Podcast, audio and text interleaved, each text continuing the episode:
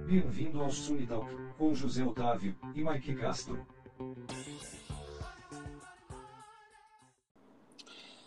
Fala pessoal, fala Mike, como que vocês estão? Tudo certo? Estamos começando agora mais um Sunitalk. Fala pessoal, quem fala é Mike. Por aqui tudo certo, Zé. E aí, como foi a semana?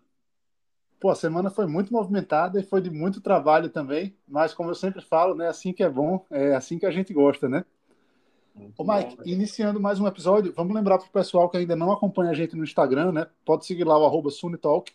É, tem muito conteúdo bacana a semana toda é, sobre os temas do episódio, sobre, sobre temas de negócios em geral também. A gente garante que é conteúdo muito útil para todo mundo tá? E segue a gente no Spotify também, para ter notificações assim que surge episódio novo, né? Assim que a gente lança coisa nova. Isso ajuda muito a gente e ajuda muito a levar nosso conteúdo para mais pessoas. Exatamente. E falar para o pessoal que está ouvindo a gente, recentemente a gente fez um post lá sobre uh, o assunto do momento, que é a Juliette. Estipulamos mais ou menos quanto que ela pode ganhar por ano usando a rede social dela e com certeza é um número surpreendente, não é, Zé? Impressionante. Infelizmente, é, Juliette é artista, Juliette é a BBB, não Juliette é a padaria, né? Para quem não sabe, minha padaria se chama Juliette também, por coincidência. quem sabe um dia a padaria vale isso, né? Logo, logo. Pelo jeito que vocês estão caminhando. por enquanto, resta, resta surfar na onda, né? Da outra Juliette. Exatamente. E, Zé, você gostaria de, de falar sobre qual assunto que a gente vai comentar essa semana?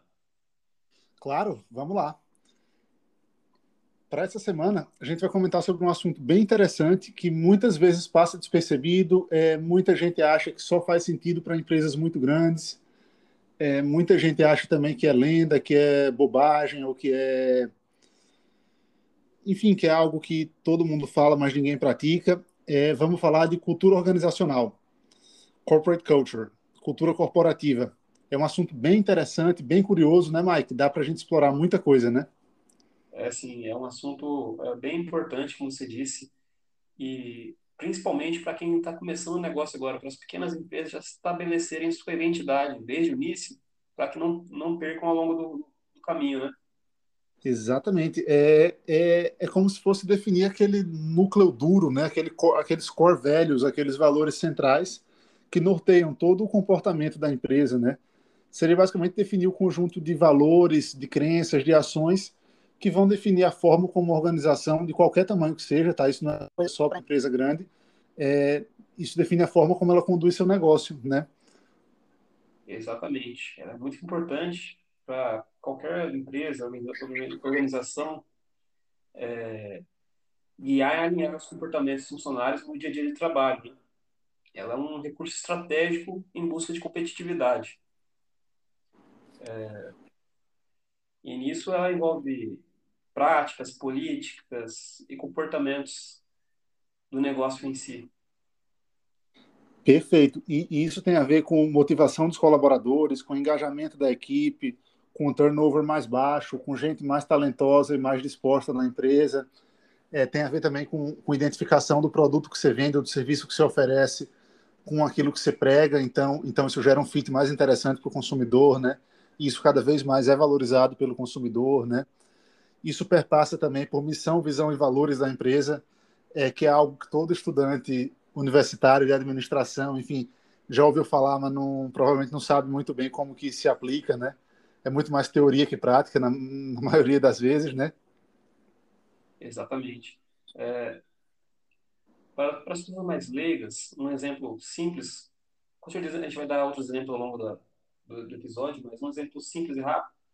É, recentemente nas redes sociais viralizou um vídeo de um coelhinho tal falando sobre uh, a questão de laboratórios que fazem testes de cosméticos em animais, por exemplo.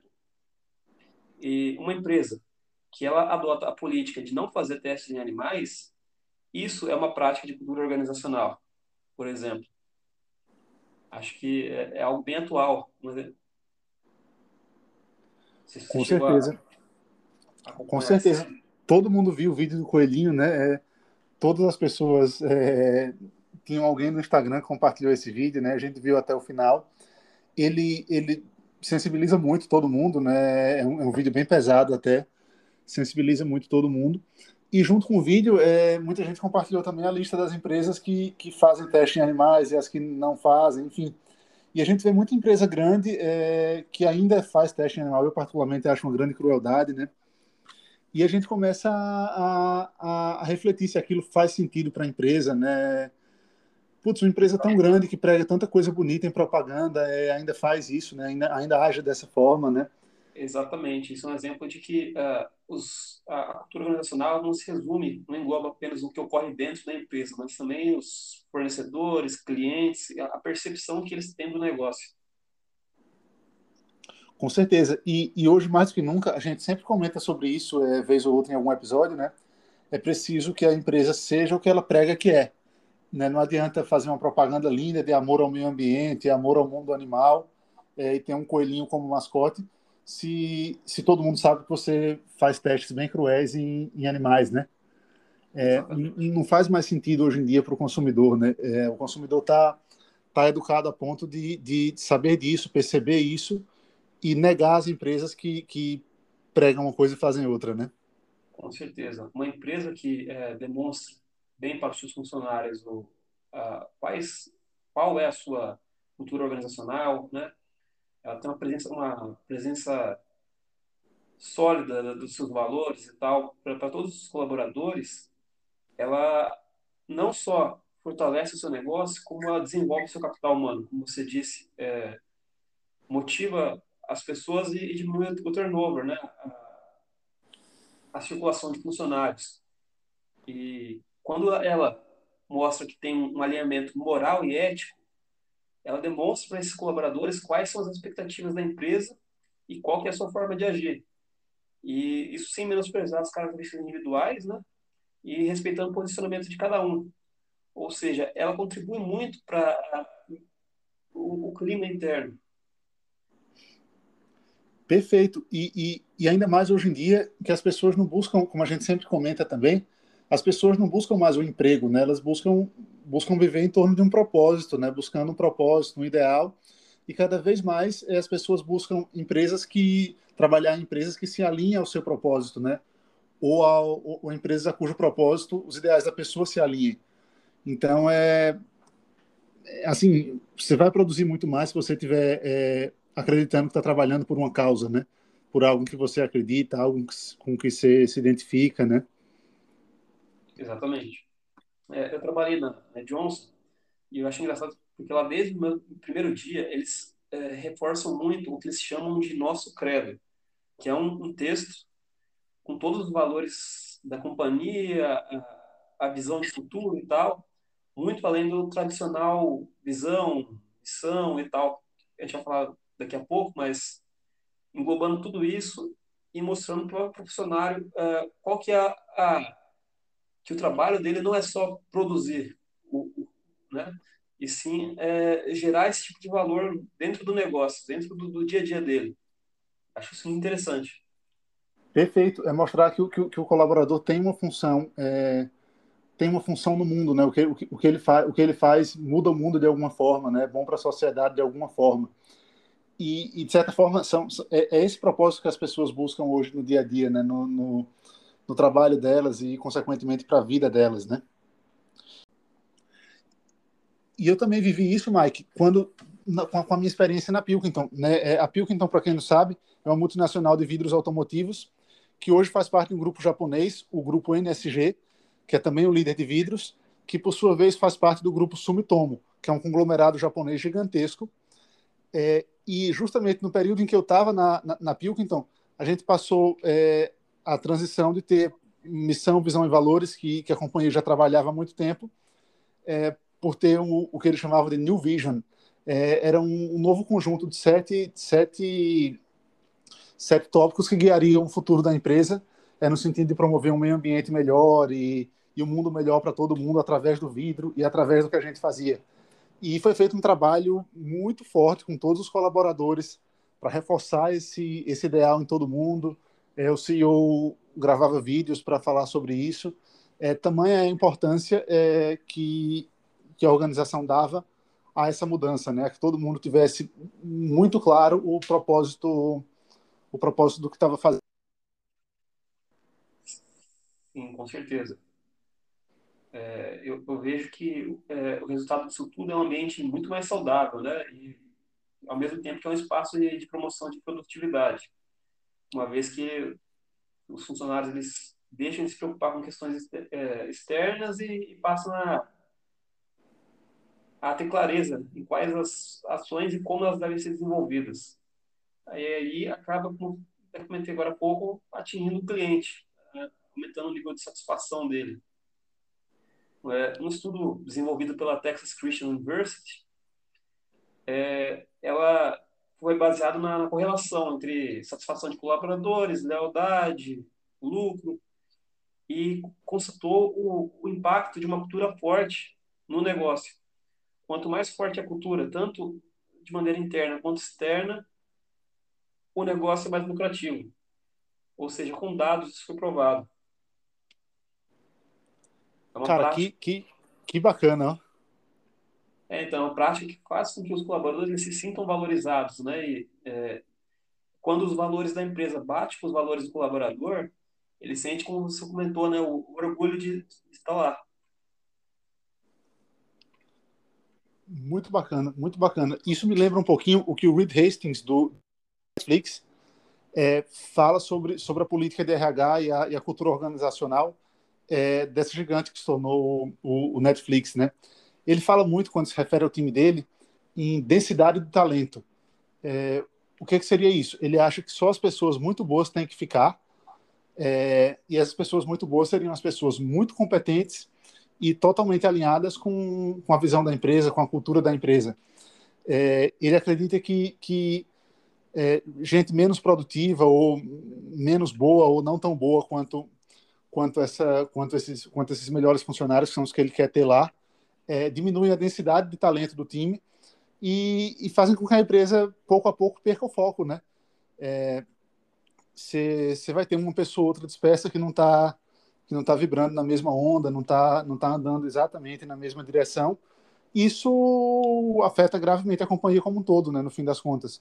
Então ele prega muito é, densidade de talento e alinhamento com cultura, porque senão não faz sentido, né? Não tem para que você trazer para o barco é, um, um, um, cara que não, não, não acredite plenamente naquilo que ele está fazendo, né? Com certeza. Acho que é, a perda da noção da, da cultura da empresa, tanto pela por alguns funcionários quanto de maneira coletiva, de acordo com a, a empresa cresce, é extremamente é, negativo. É muito difícil a empresa que que perde o, a, a, o chamado founders mentality, né, a mentalidade do fundador, quando ele começa o negócio com aquela cultura, com aquela aquele objetivo e vai crescendo muito rápido e acaba perdendo esse foco, a maneira de fazer o, o seu processo como era feito antes para conseguir dar conta de atender toda, todo o crescimento e tal, é, é extremamente prejudicial. É, acho que existem vários exemplos de, de negócios que cresceram muito rápido e perderam a sua identidade. E a cultura faz parte da identidade, né? Com certeza. E tem muitos obstáculos para. Tem muita coisa para foco desse, desse, desse, dessa, desse, dessa founders mentality que a gente fala, né? É, muita coisa acontece no caminho. Um desses, desses fatores de distração pode ser simplesmente metas comerciais, por exemplo. Né? Às vezes a equipe está tão, tá tão focada em bater meta de venda, bater meta de venda, que passa por cima de tudo aquilo em que a empresa acredita, só para bater uma meta, só para chegar no número, né? E, e, e, daí você simplesmente esquece do que te levou até lá, né? Sim, é, diz que elas, uh, essa, essa mentalidade do, do fundador, ela desbota gradualmente. Ele vai perdendo de vista o centro da proposta do valor a sua conexão com o cliente, porque vai aumentando a quantidade de clientes e tal, e aí essa conexão começa a se desgastar. E aí ele, é, distraído com a expansão e tal, esperando continuar um crescimento fora do, do comum, acaba perdendo a mão do negócio, né? E o problema é que o declínio, é, essa separação da, da cultura, da, da identidade da empresa, ela é devagar, é silenciosa. Quando você vê, já foi. Exato. E, e, hoje, e hoje em dia a gente vive aquele, aquele momento em que a gente tem que correr para não sair do lugar, né? Então, correr para não perder o lugar, na verdade, né? Então, você, não, se você, você piscou, perdeu, né? Quando, quando, você se dá conta de que você de que você está fazendo tudo errado e que você está seguindo um caminho totalmente diferente daquele que você planejou antigamente, você já, você já perdeu o lugar, já vê outra pessoa mais alinhada com, com a cultura dela, mais alinhada com, com... tomou lugar, né? Se a gente pensa que, que que a Ford democratizou a mobilidade antigamente, é, popularizando o carro. É, putz, a Uber podia ter sido uma invenção dela, né? Mas não foi, porque ela estava muito preocupada lançando um modelo novo e não percebeu que uma revolução gigante estava acontecendo, né? Uber podia ter sido de uma montadora, né? Exatamente. É... Como Netflix podia ter sido criado por um grande estúdio de televisão, um grande estúdio de Hollywood, né? nada impede. Só que estava todo mundo tão, tão mais preocupado com o fim do mês do que com o fim do dia que, que se esqueceu que o mundo estava mudando, né? Exatamente. É, comparação que você fez, eu ouvi esses dias, uma comparação dizendo por que, por exemplo, um grande banco não fez o que o Nubank fez. E aí eles explicavam mais ou menos que, por exemplo, uh, o que o Nubank fez leva tempo, é, é ousado e tal. Então, quando uma ideia similar, por exemplo, a do Nubank, é apresentado para algum grande executivo de um grande banco, ele logo descarta, porque é uma coisa que leva tempo, investimento, e como é um negócio, é um, é ele já está à frente de um negócio que chama muita atenção, ele precisa entregar resultado de imediato. Então, para ele não compensa, por exemplo, é, pensar no longo prazo, alterando sua estratégia para algo similar ao do Nubank. É por isso que é, muitos dizem que para os grandes negócios é difícil startup. É difícil uh, falar, ah, não, você, uh, como tal empresa não enxergou tal oportunidade e tal. Muitas vezes não convinha para ela uh, desacelerar, mudar o seu foco para tal setor e, e acabar investindo nisso. E acho que é faz sentido, né? É, Cara, Mike, com certeza, com certeza. E, e é interessante que, assim, por exemplo, esse executivo, que esse alto executivo de banco, que negaria uma ideia semelhante ao Nubank, provavelmente é, recebeu do CEO uma listinha de metas que em nenhum momento englobavam é, novas linhas de negócio, novos formatos de negócio, né? Eu acho que ele estava mais preocupado em, em, em, marcar o X, marcar o check naquilo que ele, que ele foi designado a fazer, é, e jogar pelas regras sem arriscar nada é, para poder ganhar o bônus dele, o bom bônus dele no fim do ano, do que ousar, né? Porque, é, porque isso, isso, isso, isso, é, isso, requer um certo grau de, de, correr risco, né? Você tem que arriscar. É, é um tiro no escuro, né? Exatamente. É, e isso que a gente está falando sobre é, perder a mentalidade, é, a identidade, né? É, perder o foco no core business, um exemplo que posso trazer para cá é o da Lego. É, a Lego, hoje, ela é a segunda maior empresa de, brinquedos do mundo. Ela fica atrás só da Mattel. E superente... É, e recentemente ela superou a, a Hasbro. Mas é, menos de 10 anos atrás, ela estava numa posição complicadíssima, perdendo aí seis dígitos de valor de mercado por dia. E a crise delas deu por quê? Por muitos anos ela foi liderada pelo neto do fundador original, né? E nesse período ela cresceu em vendas de 100 milhões de dólares em 78 para 1.3 bilhão de dólares em 93. E pouco depois que esse neto do fundador renunciou ao cargo de CEO, que estava com problemas de saúde e tal, é, vieram uma das sequências de novos CEOs e tal, que não deram certo. Né? Foram, foi as, inúmeras trocas. E, e, eles foram fazendo o quê? Foram expandindo o negócio da Lego. É, parques temáticos, programas de televisão, roupas. E aí esse resultado foi desastroso. Não é? Um deslize na, na margem de lucros e tal, que saiu de 15% em 93 para 28% negativo em 2004 ela perdia uma média de 300 mil euros por dia de valor de mercado. E o que aconteceu? Entrou um novo CEO em 2004, que ele não era um dos fundadores, ou da família dos fundadores, e ele abraçou o princípio da fundação da Lego, que era o quê?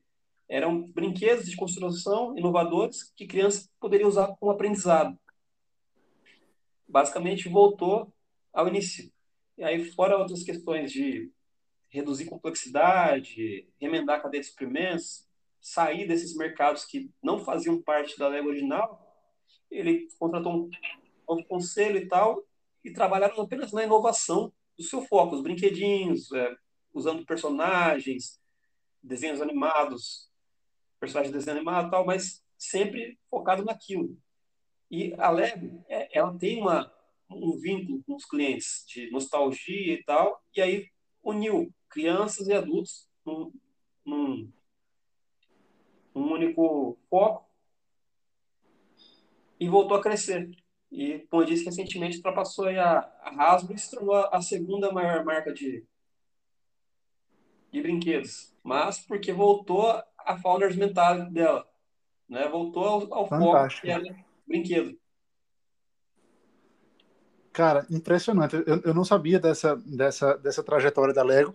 Na realidade, acompanhava de longe. É, vi que abriram parques temáticos, vi que chegaram a fazer grandes produções é, com grandes estúdios né, para cinema. E, mas não, realmente não sabia dessa, dessa, desses pormenores aí. E estou impressionado de saber agora.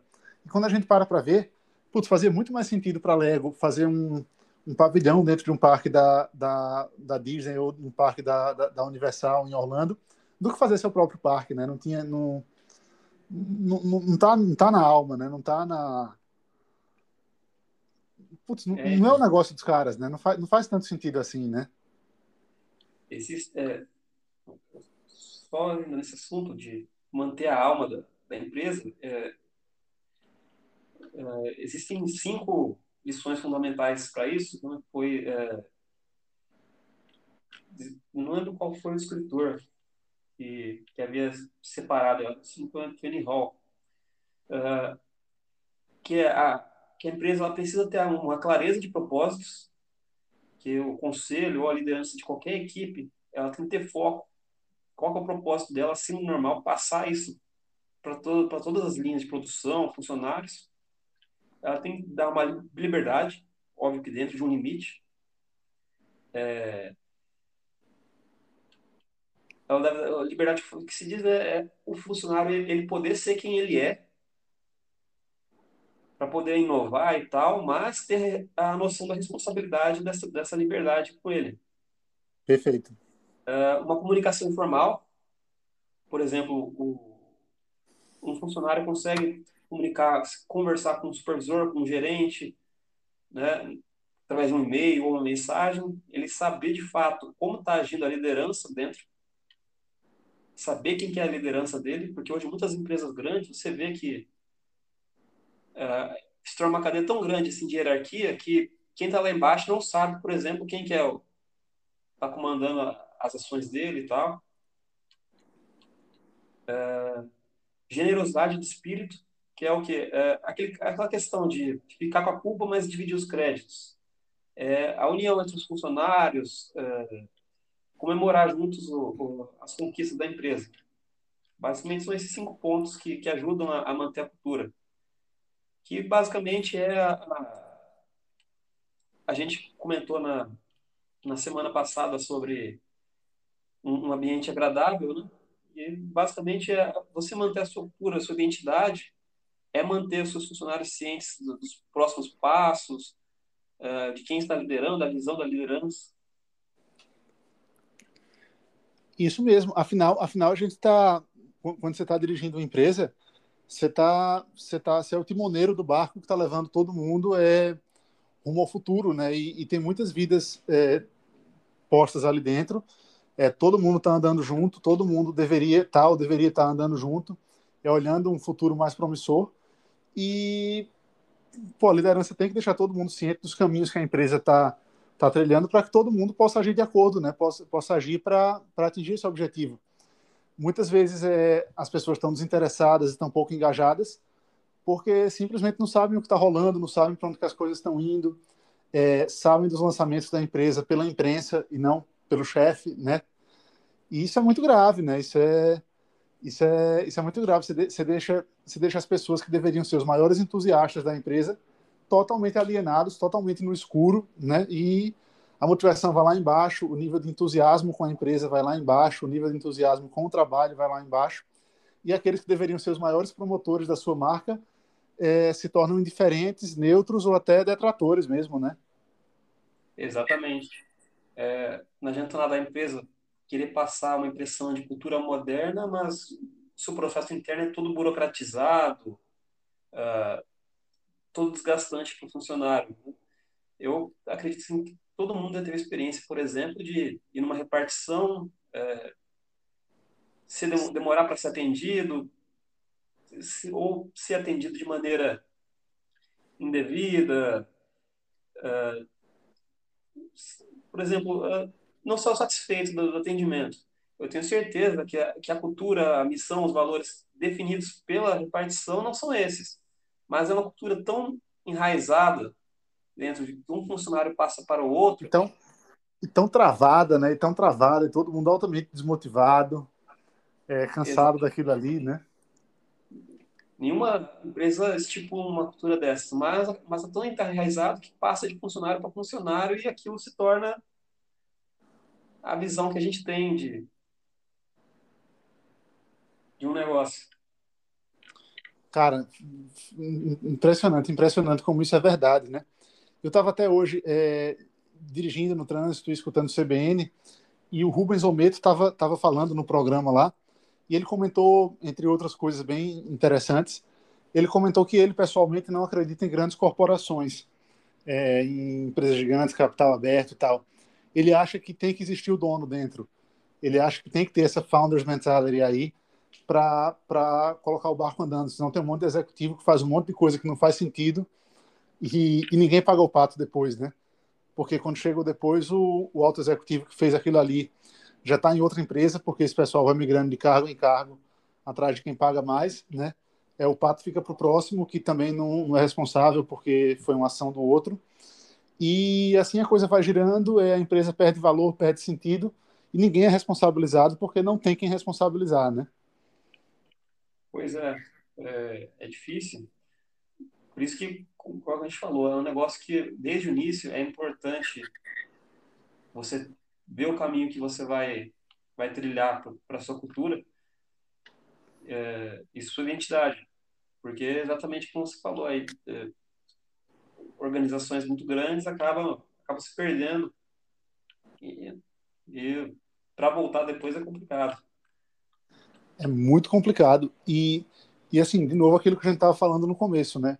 A cultura organizacional tem que fazer sentido para a empresa, para os colaboradores e para a vida deles, e também para os clientes, é, e, e, tem que ter a ver com os produtos, com os serviços, enfim, tem que ser algo que faça sentido, né? Tem que ser algo que, que, que seja pertinente, né? Não dá para não dá para simplesmente inventar que quero mudar o mundo, né? Porque acho que a gente pode até falar um pouquinho de missão, visão e valores agora, né? Mas é, é interessante como a missão, visão e valores todo mundo sempre perpassam por fazer um mundo melhor, ou, ou mudar o mundo, ou por proteger a natureza, ou por, ou por preservar o meio ambiente. E muitas vezes a pessoa, muitas vezes a empresa não tem nada a ver com isso, né? não tem nenhum alinhamento, nem nenhuma, nenhum compromisso com nenhum desses valores, né? Mas é bonitinho por lá, né? E daí o resultado é. são aqueles Frankensteins que, de, de missão, visão e valores que, que só existem para estar pregados na parede, escritos no site, né? E, e nem o cliente entende, nem o colaborador entende, nem faz sentido, né? É, então, acho que antes de. Agora a gente vai entrar em missão, visão, valores. Uh, abrir parênteses que, para isso, a gente tem uh, três componentes na cultura organizacional, são chamados, né? Os pressupostos, que é o que os outros acreditam, que é, são as, as crenças e sentimentos inconscientes. Por exemplo, a primeira impressão que um, um novo empregado tem quando entra na empresa e vê como que é, é feito o processo, não aquilo que a liderança apresenta para ele, mas o que ele já vê, por exemplo, os colegas fazendo e tal, ele, ele adquire aquele, aquele hábito, os valores compartilhados, que é o, são os, os valores importantes para a empresa, que, ao que ela divulga realmente, né, é, que é importante é, para o funcionário estar desempenhando suas tarefas e tal, qual, o que ele tem que levar em consideração na, e o que deve influenciar ele na tomada de, de justificação de decisões. E o, o artefato são símbolos, práticas de gestão, serviço, histórias, a, a, tudo que é padronizado dentro da empresa também faz parte da cultura. E aí, é,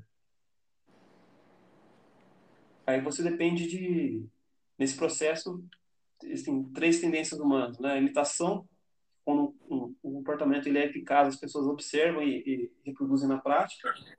A permanência, que, por exemplo, uh, nesses artefatos, por exemplo, a mudança gera custo, tempo, esforço, recursos, e aí acaba desistindo de mudar isso na empresa, e convergência de grupo, que quando todas as pessoas acham que estão no processo acham melhor seguir por aquele caminho.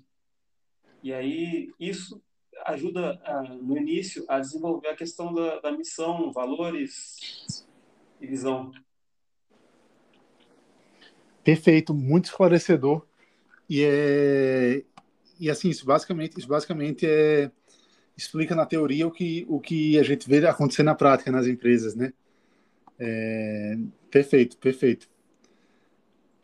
E você gostaria de dar uma passada sobre mais profunda sobre missão, visão e valores? Vamos, vamos dar uma passada nisso para o pessoal. Né? Como a gente comentou, no começo do episódio, é, todo mundo já ouviu falar em missão, visão e valores. Quase toda empresa tem. É, talvez nem todos os colaboradores de todas as empresas saibam que elas tenham, mas assim isso isso é onipresente. Mas muitas vezes as pessoas não sabem o que, é que isso significa, não sabem exatamente como aplicar e principalmente não sabem de onde surgiu, né?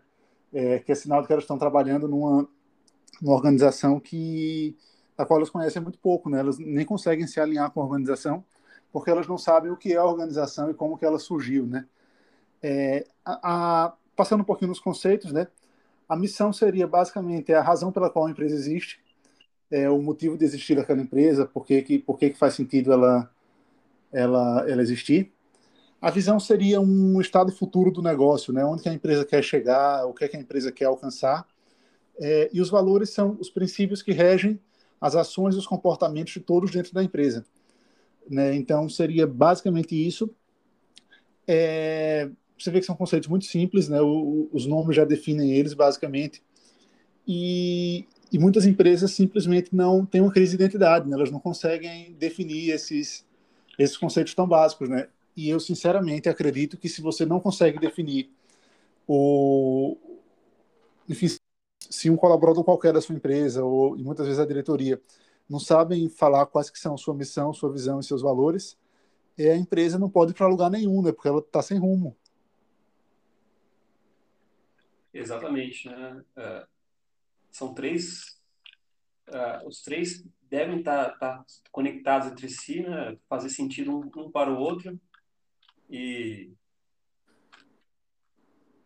e eu acho que basicamente é, é, é isso, não tem uh, como o negócio evoluir se não seguir de fato o, o rumo é, definido aí na, na visão sem valores.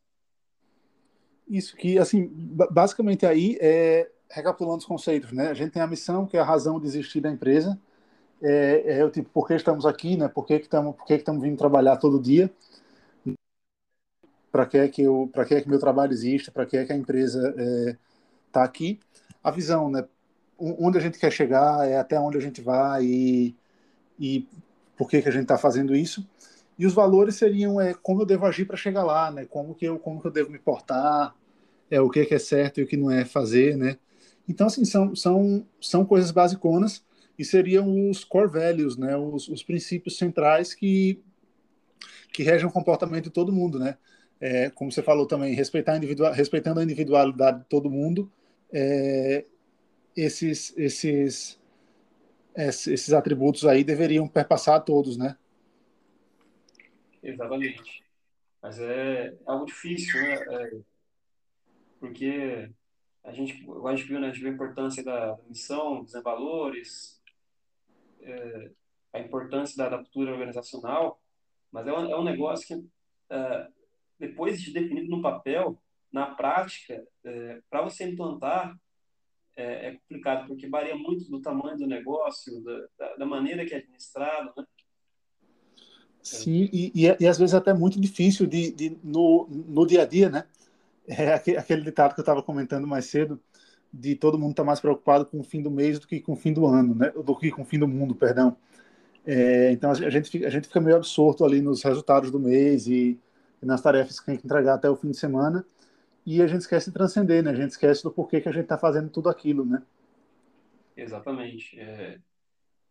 E aí nisso é, basicamente, você consegue separar aí diversos tipos de, de cultura, né? Como a cultura do poder, empresas pequenas, pequenas por exemplo, que é, as decisões, tudo passa pela mão do, do dono da empresa, tudo é ele que, que diz o que fazer, o que não fazer, diretamente, né? não, não existe basicamente um, uma, uma função pré-definida ou, ou uma, é, um senso de, de, de, liberdade, porque o, todo o poder de decisão está centralizado no, no, único indivíduo que é o, o, o dono. Aí depois e, tem a cultura de papel. Já... Geral, geralmente, na, geralmente na cultura do poder a gente vê muito interno, né? muito, muita briguinha, né? porque você tem todo o poder de decisão concentrado na mão de uma pessoa só, que nem sempre tem razão é, nem sempre é mentalmente sã, nem sempre está tá nos melhores dias o tempo todo, né? E, enfim, é, é caos, né? É caos. Exatamente. E aí depois tem a cultura de papéis, que é aquela que é, cada um tem o seu papel dentro da, da empresa, né? seus cargos já bem definidos, funções bem definidas, e aí é o que acaba gerando uma certa falta de, de flexibilidade nas suas tarefas, já que cada um só faz aquilo que foi determinado para ele. E aí nessa estrutura acaba gerando o pessoal mais acomodado, né?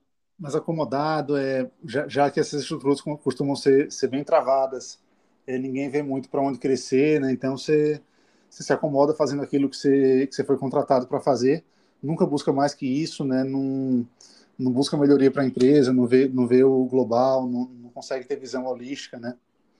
Exatamente. E depois tem a, a cultura de tarefas é a cultura de pessoas. A, a cultura de tarefas é aquela que o poder está na mão de quem consegue resolver o problema em si.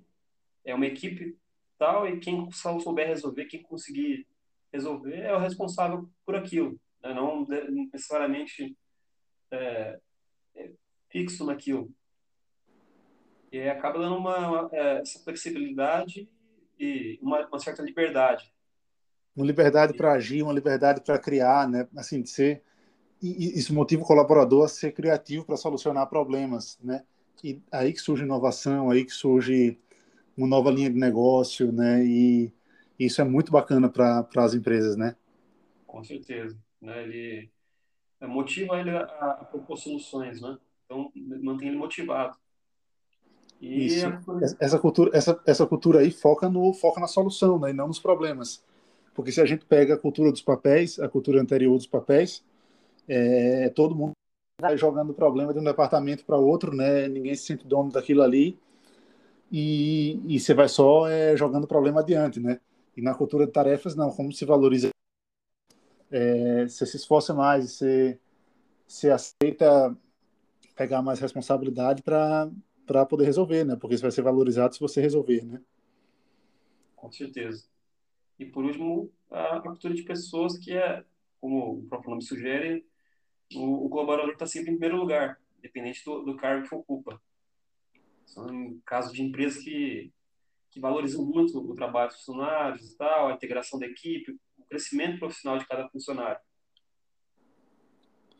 Perfeito. E, e dá a consciência de que a empresa existe é, porque é feita pelas pessoas e ela existe para aquelas pessoas, né? Exatamente, né? Então, elas são constantemente incentivadas e valorizadas. Muito bacana. Essa, essa, essa divisão em, em, do, das culturas organizacionais em cultura do poder, cultura de papéis, cultura de tarefas e cultura de pessoas foi definida pelo filósofo irlandês Charles Handy, que falava muito em comportamento organizacional. Né? Então, ele, ele definiu esses, esses quatro segmentos aí de cultura que realmente definem muito bem é, o, o, que a gente vê por aí, né? Com certeza. E, e acho interessante que quando a empresa ela já tem bem moldado isso na, dela, qual é a sua cultura, qual é a sua identidade, ela usa isso já desde o momento da, da, da contratação do funcionário. Ela busca o perfil do funcionário que bata com os valores da empresa. Né?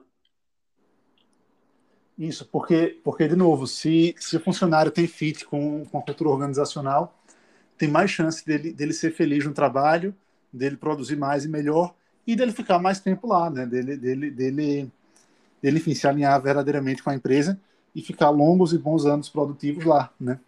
Sim, aí depois, depois disso, para conservar, é viver a cultura corporativa é, sendo aplicada continuamente, está sendo sempre lembrado, como a gente falou. É, não basta só mostrar, só colocar as placas lá, mas também tem que mostrar. Né? É, é bom que os funcionários saibam, os colaboradores saibam bem quais são. E, como a gente falou, desde, desde a contratação já é algo valorizado, uh, eles de, devem estar, estar, alinhados com isso, né? tem que estar motivado. E, e pode ser. Pode falar. Ah, não, pode falar, pode falar. Não, não, é só falar que isso pode ser reforçado com, com ações, dinâmicas, atividades, uma política de feedbacks dentro da, da empresa. Perfeito. É, eu, eu, tenho, eu tenho uma experiência pessoal bem engraçada com cultura organizacional. Né? No mesmo tempo em que, eu, em que eu passei no processo de trainee da Pilkington, eu estava concorrendo a uma vaga na Stone, a, a empresa de maquininha de cartão. Uhum. Que, e, e, as duas empresas têm culturas totalmente diferentes, talvez até antagônicas. Né? A Pilkington é, é uma empresa super tradicional, é aquelas multinacionais tradicionais, ela tem raiz europeia, mas hoje é de um grupo japonês que, que também o, Japão tem uma cultura bem travada, uma cultura de funcionários antigos, é, de gente que trabalha há muitos anos na empresa. Então, exemplo, gerentes e diretores da, da Pilkington tinham, tinham 40 anos de idade e, e tinham mais de 15 anos de empresa, é, 15, 20, 25 anos de empresa. É, enquanto que os gestores da Estônia eram todos mais jovens que 30 anos e tinham um ano e meio de casa, coisa assim, e cresceram muito rápido. Sim. Então, assim, as culturas eram totalmente diferentes e eu fiz os dois processos ao mesmo tempo. Então, aconteceu que um dia eu tive que sair de uma, de uma entrevista na Pilkington, que é em Caçapava, perto de São José dos Campos, e direto para uma entrevista na Stone, no escritório da Stone, em São Paulo, na, na Vila Olímpia, se eu não me engano. É, enfim, um, um prédio empresarial daqueles grandões. E fato é que, como eu não, como eu não tinha tempo, eu tive que sair da, da Pilkington com a roupa que eu estava para ser entrevistado lá, direto para a Stone. E eu me senti um zumbi, porque eu estava eu tava de sapato social, calça social, camisa manga longa e tal. E quando cheguei na Stone, quem, quem me entrevistou foi um gestor de, de, de seus 30 anos aí, de camiseta e bermuda, né? eu passei nas duas vagas, tá? Isso, isso não me impediu de, de, de passar na entrevista, mas, mas assim, é, ali ficava bem claro que as culturas eram, eram, eram bem é, diferentes, né? É, então, até o dress code faz parte da cultura organizacional de uma empresa é, até que você comentou aí, é, se tem, se não tem, tudo isso faz parte da identidade do negócio. Né? E, e, e, é interessante que assim é, não tem exatamente certo e errado, né? Tem, atitudes erradas, sem dúvida, dentro da definição de cultura organizacional, mas não tem certo e errado. É, na Pilkington, eu escolhi ficar na Pilkington, tá? Eu me, eu me identifiquei demais com a, com a cultura, com a empresa, adoro tudo lá. É, a gente trabalhava no ambiente de fábrica, né? Eu, eu era do escritório, mas, mas a gente tava, o escritório ficava dentro da fábrica. É, e, e, fábrica pressupõe horários bem definidos, é, muita muita disciplina para que não tenha acidente de trabalho. Então, realmente é um ambiente em que dress code é, tem que ser mais mais formal, mais restrito, pra, porque faz sentido para a cultura da empresa, né? Da mesma forma, o negócio era consolidado, é, não era exatamente commodity, né? Porque a gente a gente beneficia os vidros, mas mas enfim a gente está falando de indústria e e de, e de fornecimento para a indústria automobilística. Então é, é um setor mais tradicional e a gente lida também com players tradicionais. Então faz sentido ser mais formal mesmo. Enquanto isso, a Stone estava crescendo feito louca no pré-IPO, né? Na época, na época não, não tinha nada oficial sobre a IPO ainda, mas na, nas entrevistas iniciais os gestores é, ventilavam a possibilidade é, em off, né? Era uma empresa que estava crescendo feito louca, contratando um monte de jovem de 18, 19 anos para fazer parte do time comercial e extremamente agressiva, né? São empresas diferentes que estavam em momentos diferentes, é, em negócios diferentes e a cultura de cada uma faz muito, muito sentido para a posição em que elas estavam no momento, né? Com certeza. É, o que você falou é, sobre é, poder variar, não, não ser certo ou errado, realmente varia muito do uh, do que a empresa produz, do que o negócio produz, uh, da, da, da, média de, de cidade de cada dos, dos, funcionários, colaboradores e tal. É, é diversificado, né? As empresas mais novas de tecnologia, a gente vê muito isso. Por exemplo, uh, o Google mesmo, acho que é um um exemplo claro que a gente tem aí de, de uma, uma cultura moderna que, que, valoriza os funcionários, questão de dress code. É... Os funcionários que são inclusive conhecidos como Googlers, né? É, então. Você queria ser um Googler, Mike? Então, mas é um, é um trabalho bem valorizado, né? Trabalhar no Google é. Acho que justamente por conta dessa cultura de, de refeições, viagens, festas, uh, o centro lá de descanso dos funcionários, um ambiente descontraído, que faz parte da cultura, é algo interessante. E aí, puxando para o é, que você falou da Pilkington, né, o lado industrial, uh, um exemplo forte, forte de cultura é o da Toyota, o Lean Manufacturing dela, que uh, influenciou o mundo industrial todo, né? A questão voltada para redução de custos, organização, 5S. É incrível como, por exemplo, essas duas empresas possuem culturas totalmente diferentes e que influenciaram diversas outras companhias do mesmo ramo a seguirem essa cultura. Isso mesmo, isso mesmo, é impressionante. E, e assim, cada uma deu muito certo no seu ramo, né? Porque isso faz sentido para elas. Tá na alma delas, né? Tá na alma delas. O que, o que seria estranho era, por exemplo, a, a Toyota que, que, que nasceu disciplinada e que, e que se criou em cima de disciplina e que é conhecida por, por ter procedimentos bem, bem, bem certinhos, bem regrados, etc, etc, do dia para a noite resolver que quer ser uma empresa criativa e pôr todo mundo na linha de montagem de bermuda e chinelo, né? E, e enfim, não, não faz sentido, né? Não tá, não tá na alma dela, né? No, daqui a pouco tá saindo carro cor de rosa da Toyota, né? No, não é praia, né? Exatamente. Porque assim como existem as, as variedades de culturas, existem também as culturas que são fracas e, e tóxicas, né? A, a, cultura da chamada cultura da ausência, por exemplo, que uh, as faltas são comportamentos aceitáveis.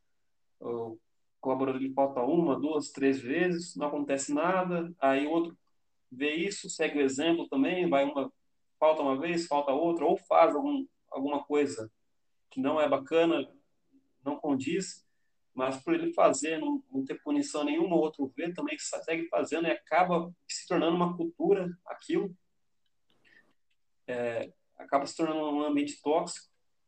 Tem a, a, a, cultura do clube, né, que é quando é chamada panelinha, são uh, negócios que é, formam equipes dentro de equipes, as pessoas que mais se agradam e tal, e acabam meio que uh, sabotando as outras pessoas da outra panelinha. Isso. E geralmente mistura uma coisa é. com a outra, né? Tem, tem, tem o funcionário displicente que já faz parte de uma panelinha, e daí chega o cara novo, super motivado, e, e na primeira semana de trabalho ele se dá, ele se dá de cara com essa, com essa panelinha é, displicente e, e vê que aqueles caras são ali há muitos anos e nada acontece com eles, né? E, e você começa a se perguntar o porquê de ter, de ter chegado lá, né? Porquê, porquê de ter entrado lá. É, e se, as coisas, se tudo lá acontece daquela forma, né? Com certeza. E aí tem a, a, a cultura formalista também, por exemplo, que ela, que é extremamente burocrática, que são as, geralmente acontece em empresas muito grandes, que a, a pessoa, por exemplo, é, fazer qualquer inovação, passar para frente qualquer ideia, ela tem que passar para envolver tantas pessoas, tantos setores, departamentos, tal, que acaba desmotivando ela a fazer algo diferente, algo que não esteja no, no escopo diário dela. Então ela só fica voltada a fazer aquilo que ela foi paga. Isso mesmo. E, e, e, mesmo que, que ela tivesse energia para levar essa ideia adiante, para e para tentar apresentar ela aos vários níveis hierárquicos que, que poderiam aprovar a ideia, é bem provável que a ideia não passasse, né? Porque porque é muito mais cômodo para todo mundo continuar fazer o que já está fazendo, né? Então, além de tudo, ele ia perder tempo e talvez fosse até demitido por estar tá perdendo tempo com isso, né? Exatamente. É, acaba perdendo a oxigenação de inovação do negócio. E, e, e, e, e, por falar em oxigenação e, e inovação, tudo, tá me dando um déjà vu porque a gente já falou disso semana passada, mas, de novo, Reed Hastings, Netflix, né, a cultura organizacional dele é super a favor da criatividade, né, então tem aval para inovar, ele, ele, ele é justamente estimulado a agir diferente, a ter ideias novas e a pôr em prática as ideias novas sem pedir autorização a ninguém, nem ao, nem ao superior direto. É, claro, ele, ele, pode errar, tá? Todo mundo tem autorização para errar e não vai ser punido por isso, desde que aprenda com os erros e não cometa o mesmo erro duas vezes. É, cada funcionário faz seu horário, cada funcionário faz, faz seu cronograma de férias, é, escolhe a periodicidade com, com, a, com, a, qual quer tirar férias é, e quantos dias vai ficar, vai ficar fora. Enfim, é, todo mundo tem, tem muita liberdade, mas ao mesmo tempo todo mundo tem que entregar muito resultado também, né? Sim, é como a gente comentou, né? Uma das vantagens dessa, dessa cultura é quando é entregue a liberdade com responsabilidade. Você dá uma coisa esperando uh, um retorno sobre essa liberdade, né? E a pessoa acaba que, uh, por gostar dessa liberdade, ela faz o, o combinado. Isso mesmo. E, e, a empresa só consegue é, agir dessa forma, primeiro, porque é uma empresa de criatividade. Ele, ele, ele escreve isso no livro, né? Ele fala, tipo, ó, não tenta fazer isso numa fábrica, tá? Faz sentido porque porque eu sou uma empresa inovadora, eu trabalho com criatividade. É, então, assim, isso faz sentido para a empresa. E ele tem um time altamente talentoso, é, de novo aquela questão da densidade de talento que a gente já comentou hoje, e um time altamente motivado, um time altamente engajado e um fit completo é, com a cultura organizacional, né? Exatamente. Ele contratou pessoas que são, são boas para trabalhar daquela forma, né? E que e aquele trabalho, aquela empresa, essa forma de atuar faz sentido para elas, né? E para a empresa. Sim, é a disposição de, de todos para treinar um ao outro, fazer o certo, inspirar, incentivar, elogiar, dando, dando é, feedbacks tanto é, construtivos, construtivas, quanto apenas elogiar. Acho que é, tudo isso é, acaba melhorando a, a, o rendimento do, do funcionário além da liberdade, e é, fortalecendo a, a, cultura organizacional e a identidade da empresa. Acho que quanto maior, maior engajamento do, do colaborador com o negócio, maior a, a, admiração dele com a empresa, com as pessoas em volta dela e tal, acho que vai levar aquele ponto lá do início que a gente comentou, né? A, a, é traduzido em resultado. Com certeza, eu não tenho dúvida disso é, gente motivada, gente, gente agindo com propósito, gente trabalhando, é, sabendo o que está fazendo, é, é, é, mágica, né? É, é, como que mágica. Você põe cada, você põe cada pecinha no seu lugar e, e, e dá a cada um a consciência, é, abre a cabeça de cada um para ver que o que ele está fazendo faz sentido no plano maior, faz sentido para a empresa, faz sentido para o planeta. E você mostra que cada pecinha daquelas é importante no quebra-cabeça é, e põe todo mundo para vibrar da mesma forma, é, é, mágica, é mágica. É muito poderoso. Bom, eu acho que a gente conseguiu passar para o pessoal é, os pontos principais a respeito de, de uma cultura organizacional. Você gostaria de acrescentar mais algum ponto? Cara, eu acho que é, eu acho que sim, a gente conseguiu dar uma visão boa do, do que é cultura organizacional, dos pontos mais importantes. Assim, o que eu queria deixar, Mike, para como mensagem final agora desse episódio, é, é, de novo aquela ideia de que não tem certo e errado para a cultura organizacional, é, mas tem que fazer sentido. Tem que fazer sentido para a empresa, para os colaboradores, para os clientes, é, para o produto ou para o serviço que é oferecido, é, para que de fato possa, possa estar na alma de todo mundo. Né? É, missão, visão e valores e cultura organizacional não são armas, né? são alma. Tem que tem que tá, estar tá correndo nas veias de todo mundo para que possa de fato fazer sentido, de fato trazer resultado, né?